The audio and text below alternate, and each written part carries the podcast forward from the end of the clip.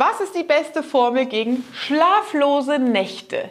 Dich treibt als Unternehmer vieles um den Schlaf. Und wenn du wissen willst, wie löse ich das, wie komme ich da raus, dann schau dir diesen Beitrag an. Unternehmerfreiheit.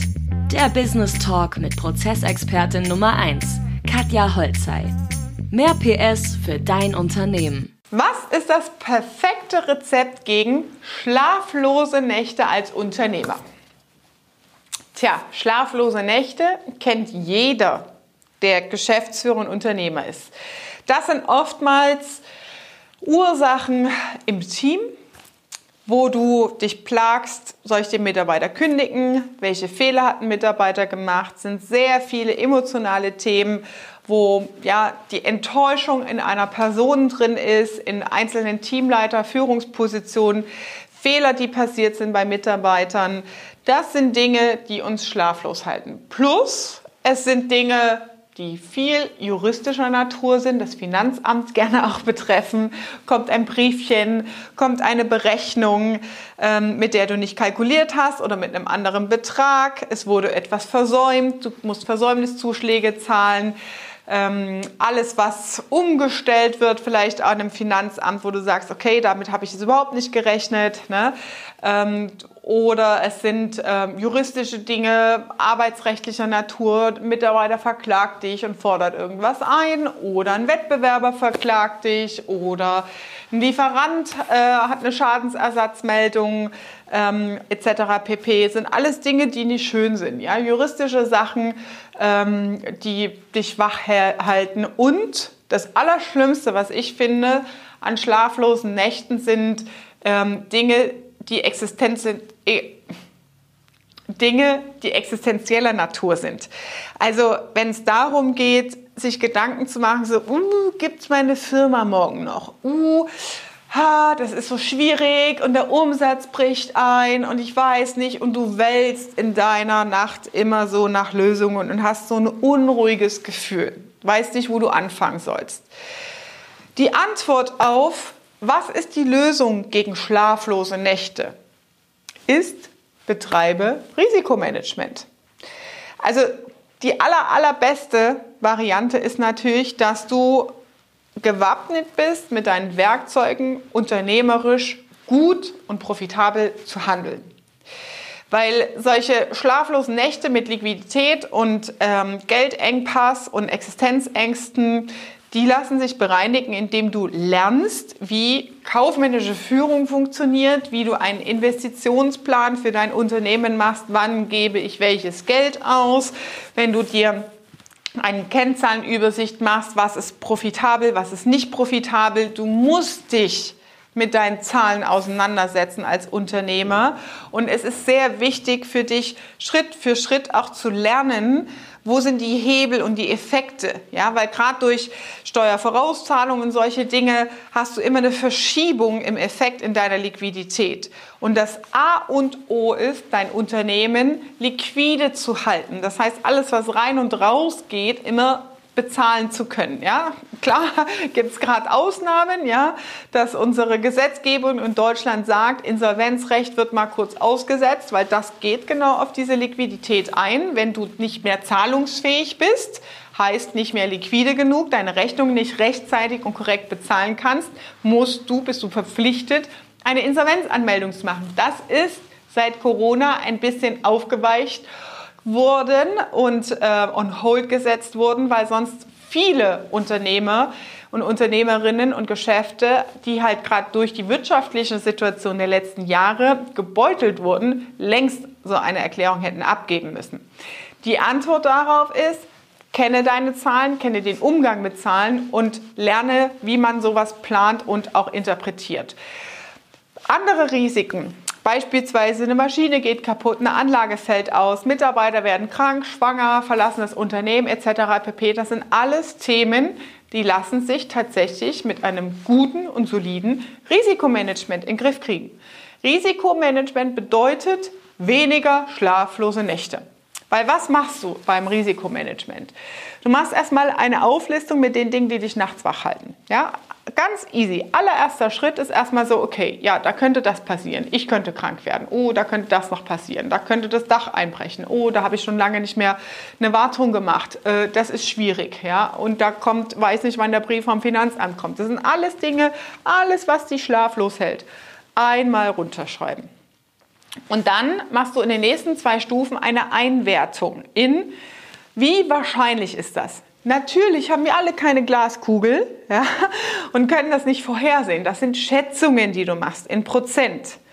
Und dann nimmst du den Eurobetrag, wenn dieses Risiko eintreten würde. Was kostet es dich? Was ist die Zahl, die du denkst, das Finanzamt von dir haben will? Was kostet es dich, wenn dein Vertriebsmitarbeiter ausfällt und du über Tage keine Akquise mehr machen kannst, kein neuer Umsatz reinkommt?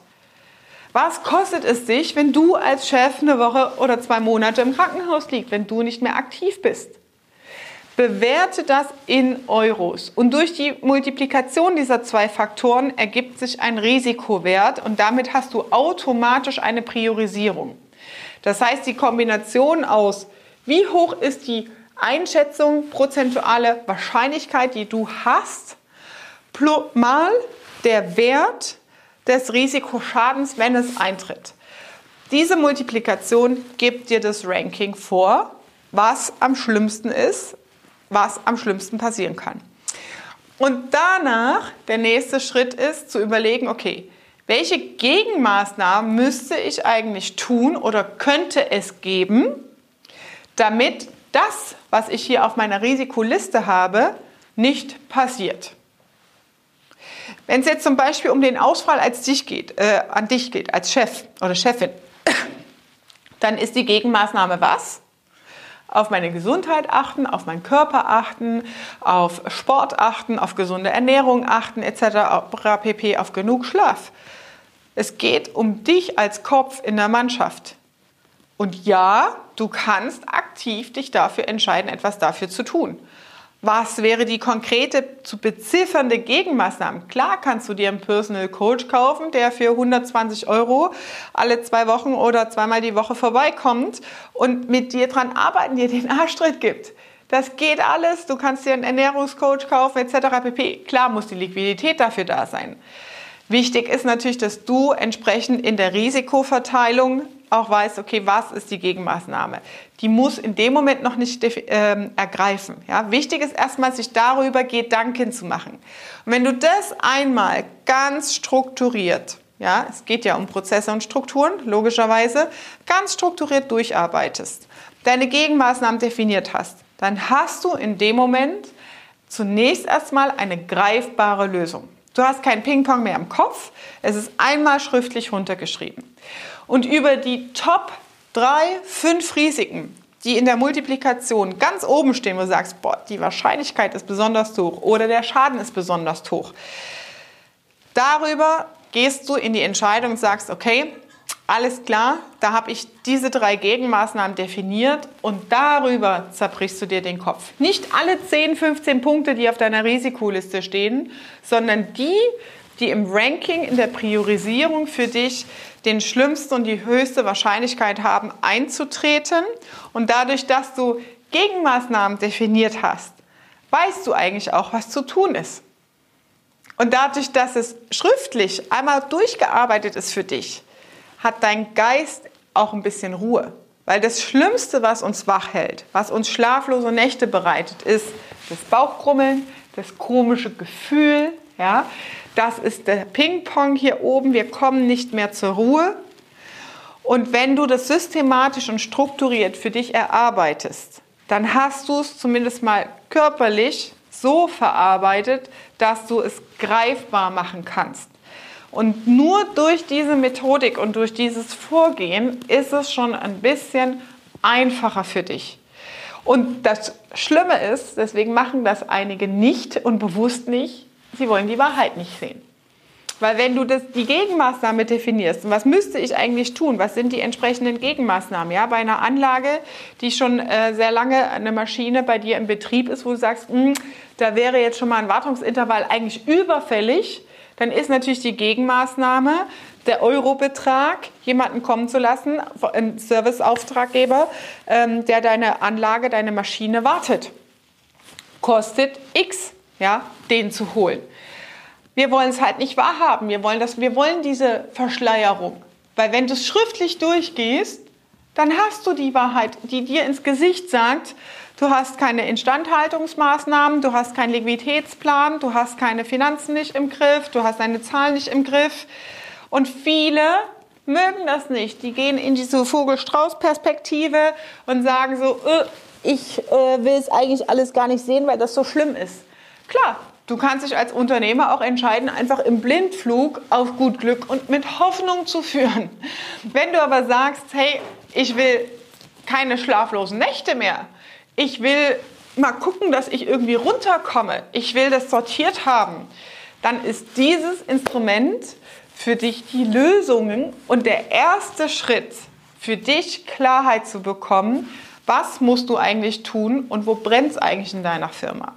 Also, mach eine Risikoanalyse. Ich packe unter diesem Beitrag mal einen Link rein für eine Vorlage, diese Tabelle, dass du das einmal für dich ausfüllen kannst. Also wenn du sagst, okay, hast recht, so schlaflose Nächte sind nicht ganz so gesund, das wäre das Erste, was ich mal machen sollte, an mir zu arbeiten und das zu reflektieren, um Lösungen zu bekommen für mich, dann besorg dir den Link unter diesem Beitrag, die Vorlage und arbeite die einmal Schritt für Schritt durch.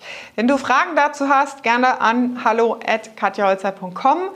Schreib uns gerne eine Nachricht, trag dich gerne ein für ein kostenloses Gespräch, wenn du sagst, hey Katja, ich habe das jetzt ausgefüllt, aber pff, jetzt habe ich Panik und jetzt weiß ich auch nicht, was ich machen soll, ich bin komplett durcheinander.